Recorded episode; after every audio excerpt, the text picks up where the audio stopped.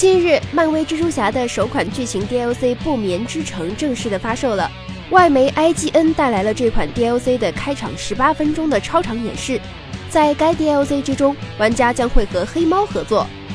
黑猫是为了赏金盗猎，而身为蜘蛛侠的玩家此番不得不与其合作，解开事件背后隐藏的阴谋。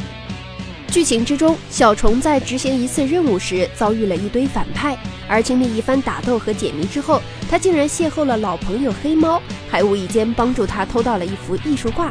不过事情并没有那么简单，该 DLC 除了包含新的故事之外，还将出现新的敌人和新的挑战，而且有新的奖杯，还将更新三套蜘蛛侠的服装。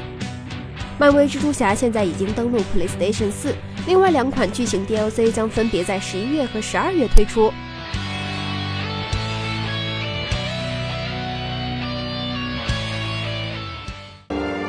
请扫描以下二维码，添加关注“游戏风云”官方公众号，更多精彩好礼及互动内容，你值得拥有。